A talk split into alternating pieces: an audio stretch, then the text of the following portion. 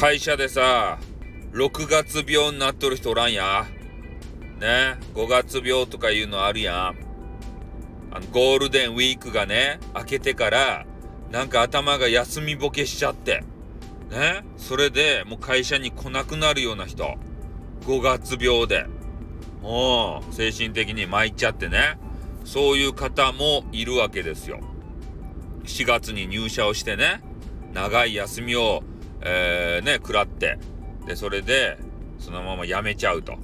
で、それを今ね、乗り切って、なんとかね、頑張ってこの6月、働いているわけですけれども、残念ながらね、6月は、そういう大型のね、連休がなかとですたい。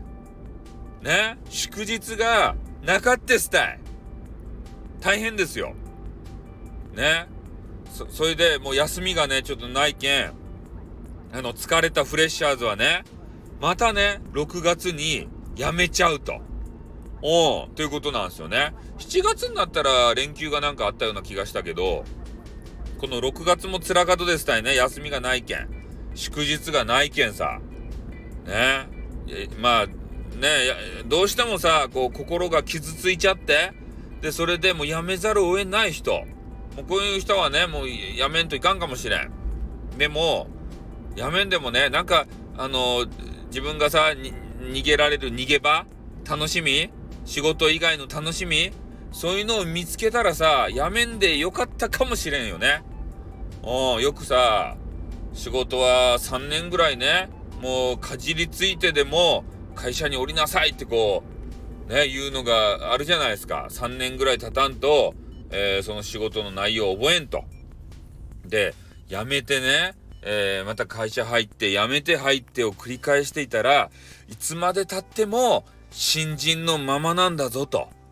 おそれでずっとおることによってね、こう先輩になってですよ。仕事ができんでも先輩面吹かせてね、えー、その下のものをこき使えるということでね。そういう人もいらっしゃいますよね。うん。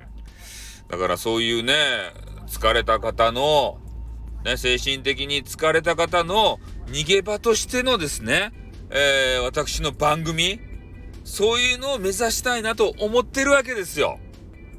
ね、もうマネーのためでもない、名声のためでもない、ね、皆さんの、ね、この心を癒したい、その一心で、えー、私、配信させていただいております。ね、女子をネゲットしたいためでもないですよ。ね、そこをね、間違えてらっしゃる方います。違います。ね。えー、なんとか皆さんの心を癒したい。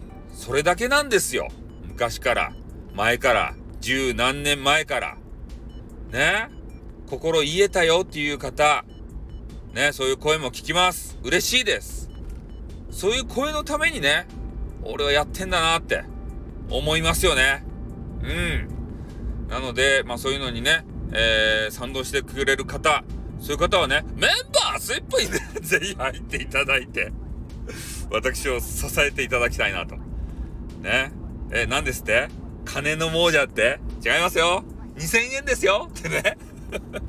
まあそういうわけでありましてね、えー、ほんと冗談はさておいて、えー、ほんとね、苦しい方、まあね、見かけたら、えー、こういう面白い方がいるよということのね、声かけをいただければと思いますよ。ね。ということで、この辺で終わります。あーってー